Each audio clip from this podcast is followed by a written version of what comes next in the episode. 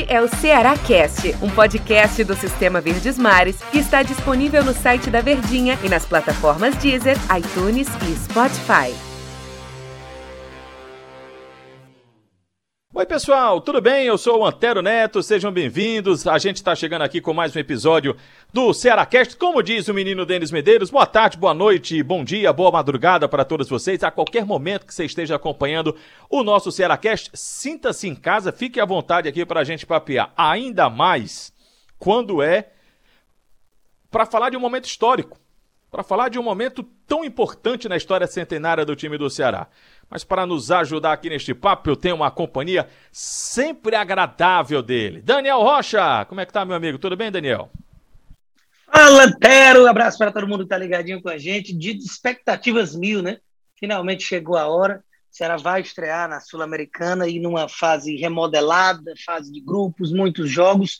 Mas o sonho para não participar por participar começa exatamente na Arena Castelão contra o Jorge Wilson, onde vai ser preciso fazer os três pontos o adversário é acessível e dá para o torcedor ficar ainda mais entusiasmado, Antero. Eu fiz no show de bola da Verdinha, no nosso programa, uma abertura bem pomposa. Parece se eu sou os candidatos, acho que a galera votava em mim. Mas eu tava ah. falando ah. com o coração, diferente de muitos candidatos, viu, Daniel? Eu tava falando mesmo a real, eu tava falando com o coração. De quê? De que esse é um momento, antes da gente entrar do jogo, e o Daniel já falou da importância e, e da do alcance que o time do Ceará tem numa vitória sobre o Jorge Wilstermann, eu estava falando da importância histórica que esse jogo, né? O quanto que essa partida é possível celebrar, o quanto que essa partida é possível é, você vivenciá-la e você aproveitar o momento, porque é um momento histórico. E nesse nosso país que infelizmente tem tão pouca memória, né? Infelizmente a memória se perde, se deturpa muito a memória, enfim. O futebol ele, ele consegue ainda preservar um pouco da sua memória. E são esses jogos, são jogos como a gente vai acompanhar contra o Jorge Wilstermann neste 21 de abril de 2021, é que a gente precisa celebrar e a gente precisa valorizar. Porque lá na frente, quando a gente vai lá na frente, a gente vai lembrar desse momento único. A partir de agora é uma virada de chave. O Ceará pode aproveitar essa virada de chave, mas já vai ser uma virada de chave, já vai ser algo diferente que é disputar uma competição internacional pela primeira vez da sua história. Reformulo aqui a minha frase antes que as pessoas interpretem de outro jeito. É fazer o primeiro jogo contra um time de fora oficialmente. Uma partida internacional oficial é o que vai acontecer. Mas eu também falei no programa, e aí eu coloco para o Daniel, que paralelo a isso, tem jogo, tem competitividade. Então, para deixar o histórico ainda mais agradável, é, seria bom ganhar o jogo, né, Daniel? Já foi muito preciso aí. Ora, em toda essa sua abertura, tanto aqui do podcast como também no programa, como você mencionou, do tamanho que isso representa. E o torcedor rival viveu isso também no ano passado, sabe que, que não é rasgação de seda ou porque quer puxar sardinha para lado nenhum, não. É porque é um momento que a gente precisa se acostumar a viver. E a partir desse confronto para o lado do Alvinegro, a gente vai ter os dois times já com essa experiência internacional e podendo, no caso também do Ceará, é que é competitivo. Não é aquela situação de cai de paraquedas, que bom que participou, vai valer para a estatística, para a história, e bacana, vai ficar só nisso. Não é. Eu diria que se o Ceará chegasse, por exemplo, na última rodada, sem chance de classificação, de ficar em primeiro do grupo, seria uma surpresa desagradável, terrível, porque o Ceará ele é o favorito, tecnicamente falando, em matéria de elenco, investimento, estrutura, condição atual de futebol, da prática do esporte, ele é o favorito. E a gente fala isso sem medo algum. Por mais que haja a experiência do Jorge Wilstermann, do Bolívia, do Bolívar, a altitude, é, o Arsenal de Sarandi já foi campeão dessa competição, mas está muito mal a sua situação momentânea no Campeonato Argentino, como clube.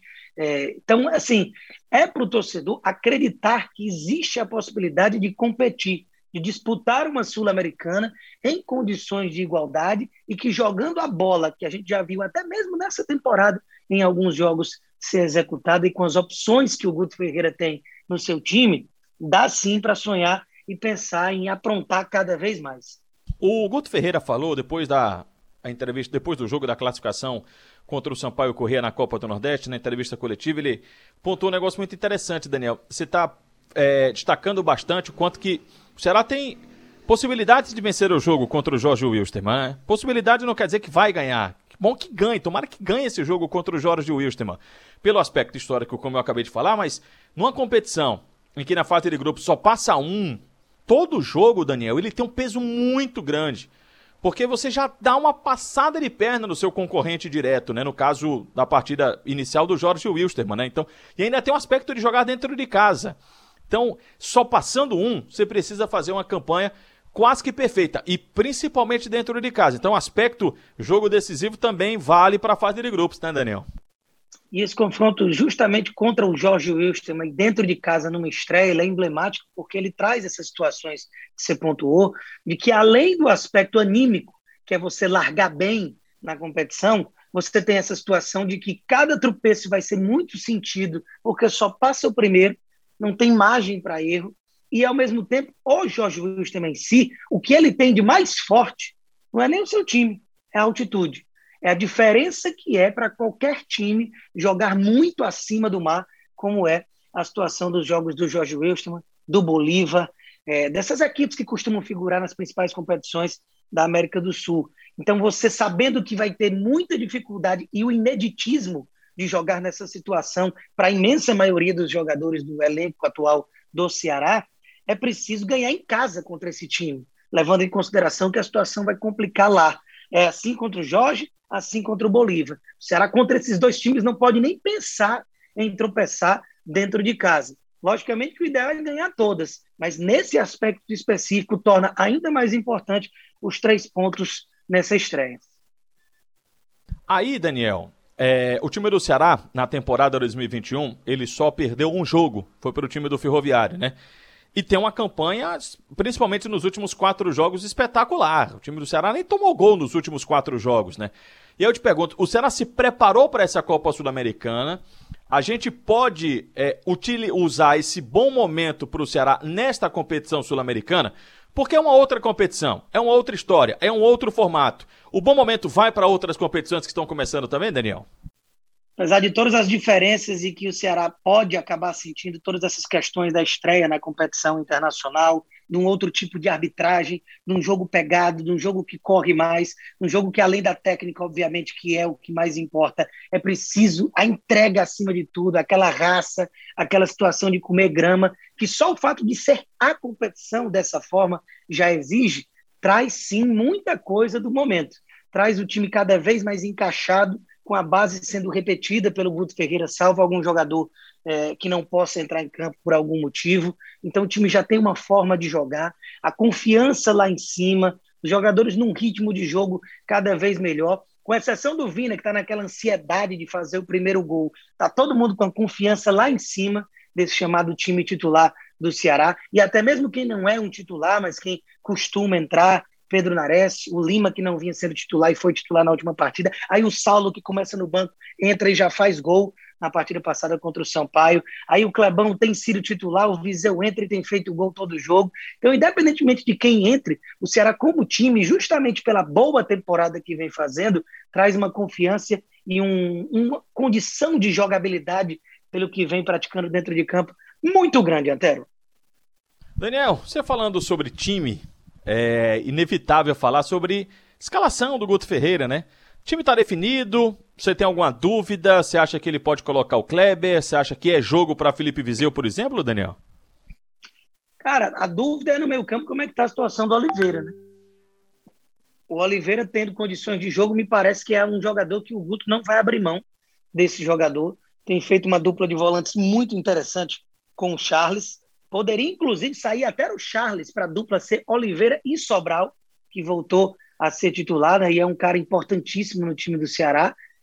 Então, eu imagino que a gente venha é, ter uma base mantida com a principal dúvida ali no centroavante, que você me perguntou. Viseu ou Kleber? E o Jael está treinando, fazendo gol e tudo, já está à disposição. É o que mais precisa de experimentação para a gente ver como é que o Jael funciona. E nos, ele fez dois jogos, né? Já fez gol até Então, é uma briga muito boa entre esses três que não vai sossegar tão cedo, mas para o jogo contra o Jorge Wilstermann, o momento é do Viseu. Três gols nos últimos jogos, entrando e dando contribuição. O Wilstermann deve jogar lá atrás, ou seja, não tem aquela necessidade de um centroavante altão para prender a marcação adversária, é precisar mais de um cara mais técnico para romper as linhas. Então, acho que é o jogo para o Felipe Viseu.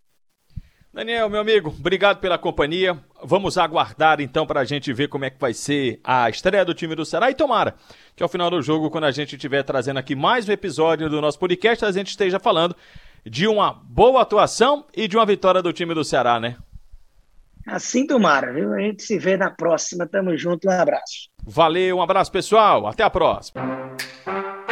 Este é o Ceará Cast, um podcast do Sistema Verdes Mares que está disponível no site da Verdinha e nas plataformas Deezer, iTunes e Spotify.